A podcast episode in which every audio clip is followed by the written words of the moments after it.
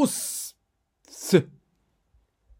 人生これから上の国々にやってまいりました。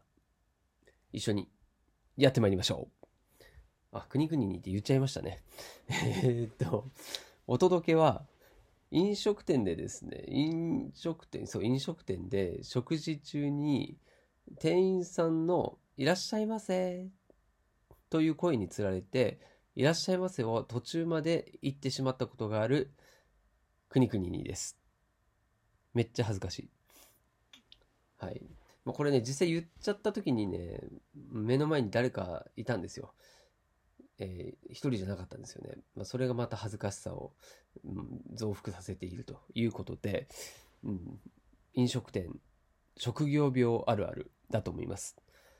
同じように言っちゃったことある人、僕にメッセージください。尊敬しています。なんでだ？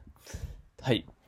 この番組は40過ぎた平凡なおっさんがローンを1000万円も残して脱サラをしてもなんだかんだ生きていけるってことをお見せしてあなたをポジティブにするそんな番組です。あなたの幸せが僕の幸せになっております。本当ですよ。感想やいいね、フォローが僕の大きな励みになりますので遠慮せずポチッとお願いいたします。はい。では本題に早速入ってみたいと思います。はい。で、これね、料理がテーマにちょっとしてるんですけれども、これ本当ビジネス関係とか何でも共通点かなと思ったので、今回ですね、お話ししたいと思います。で料理がえー上手で綺麗な人は、調理時間も早い。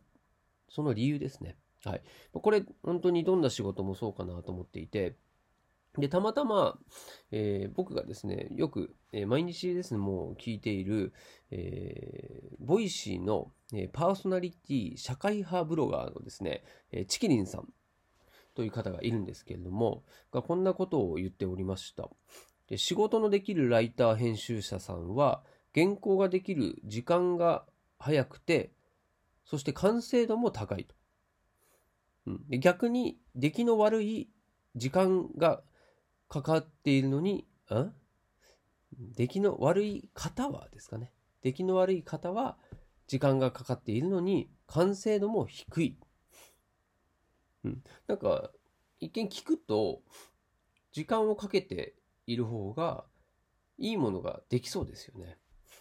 うん、でも実際のところはそうではなく早い方が完成度も高いっていうふうに言われてるわけですよね。でこれ僕も本当同感で料理も全く同じですね。はい。で、まあ、以前飲食店をしていたので、まあ、そこで働いていた中で調理も当然してました。で調理をするその料理の世界でも同じことが言えて、そうですね、料理のその時のですね、早い理由っていうのをちょっとね、まあ、今回これがテーマなんですけども、えーまず理由を言うとですね、手際がいい。あとはやり直しがない。うん、で力を入れるポイントをしっかり抑えている。はい、手を抜くところ。あとはしっかり丁寧にするところですね。うん、あとは鮮度が落ちない。そして段取りが良い。あとはイメージができているんですね。こう、うん、完成するまでのイメージがもうできていると。あとは散らかさない。もう整理整頓ができているというよりはもう整理整頓しながら仕事を進めているっていう感じですかね。はい、散らかさない。はい。まあ、この点が特にこの早い理由なんじゃないかなと思っていて、まあ、これは本当仕事でもイメージするとね、同じなんですよね。うん、どんな仕事にもこのことは共通することだと思うし、無駄な時間をいかに作らないかっていうところが、うん、結構ね、大事なんじゃないかなと思いますね。うん、手を動かすね、スピードとか、あと高い技術力。まあ、これも確かに大切なんですけども、よっぽどで本当に大切で価値があると思っているのは、その前の段階ですね。はい。もうこの今言った早い理由、もうこっちができてることの方が価値があるというふうに思います。で、この部分っていうのは、こう才能とかね、もうこの人じゃないとできないっていうものではなくて、もう誰でも後天的に習得できるスキルだと思うので、まあ、そういう人の仕事を真似をした方がいいんじゃないかなと思った次第です。はい。これね、うん、まあ、ビジビジネス全般でよく聞くのは、うん、アウトラインって言いますね。アウトラインを先に決めるかどうか、意識してるかどうか。まあ、これによって、ま、仕事ができるできない人の、え、差が大きくあるよという話は、まあ、ビジネス書読んだり、こうビジネス YouTuber さんが言ってたりはしますね。うん。このアウトラインってね、あの、まあ、あらすじとか、あとは概要とかね、あとは何だろう、うん、輪郭とかって言いますかね。まあ、アウトラインですかね。外のラインですね。はい。うん、なんで、えー、とりあえず闇雲にやってみて、ダメだったら、まあ、結果的にね、また一からやり直すみたいな仕事は、本当にこれ一番時間がかかっちゃうケースで、これ飲食店だと、料理の場合ってどうなるかっていうと、まあ、どんな味になるかわかんないけど、まあ、作ったらクソまずいみたいになっちゃったら、もうこれでもう本当作り直しですよね。で、これが本番だったらって考えると、お客様から注文いただいて、それを作った結果、えクソまずいってなったら、もうそれもう一回全部ね、もう破棄して作らなきゃいけないと。食材のロスは出るわ、お客様は待たせるわで、で、当然ね、その後って急ぐんですよね。で急ぐと、えさらに荒くなったり雑になったりするので、いい料理が出るかっていうと、出る確率は低いんですよね。うん。いかにこの最初の準備っていうのが大事かってことですよね。うん。料理で言うと、まあ、そういうことのために、えー、ちゃんとね、マニュアルっていうのがあるし、まあそうですね、いわゆるレシピって言われてるやつですよね。はい。このレシピっていうのが本当大事になってきます。うん、で、この味を決めるポイントっていうのも、まさにそのレシピ通りにした方がいいよっていうのを、まあ、今回これね、料理のテーマなので、まあ、えー、調理師でもある僕からのアドバイス、ワンポイントアドバイス、ちょっといきなりしたいと思います。はい。そうですね、美味しい料理の作るポイントなんですけれども、えー、とにかくですね、レシピ通りに作れっていうことですね。はい。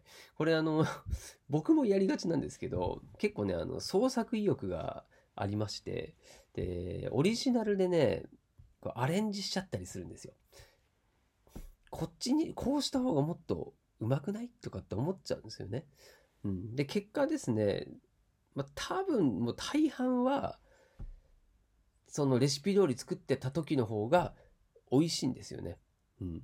これね、本当あの、例えば、なんだろう、こう、カレーのルーあるじゃないですか。あのカレーのルー、市販で売ってるルーの裏側見ると、こう、レシピ書いてあるんですよ。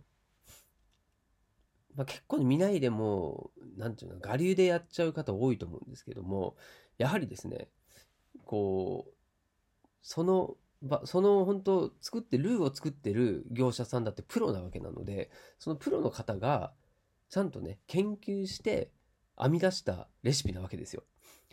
であそこに書いてるのって実はすごい貴重で価値があるんですね。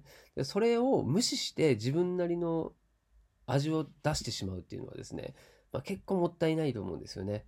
うん。なんでカレーのルーの裏にあるレシピより美味しく作るっていうのは素人さんではちょっとかなり難しいと思った方がいいと思いますね。はい。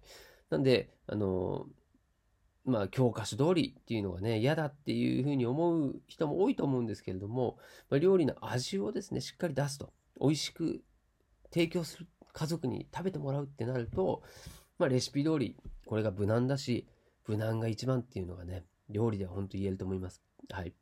まあ、食材によって変わる、味が変わるっていうのもあるし、そっちの方でね、味に差をつけてもらいたいなとは思います。はい。で、何の話だったっけな？はい。そうなんですね。はい。アウトライン、そう。えー、まあ、料理もそう。あとはライティングもそうですね。もう、ビジネスもそう。速さっていうのは、そもそも速い理由というよりは、そうだから速いって言った方がいいですよね。手際がいいから速いし、やり直ししないから速いんですよ。はい。それはやっぱりね、今までの努力だったりの積み重ねだと思いますんでね、ぜひ、これは、えー、自分たち誰でも身につけられるノウハウだと思いますんでね、ぜひやってみきましょう。ではまた。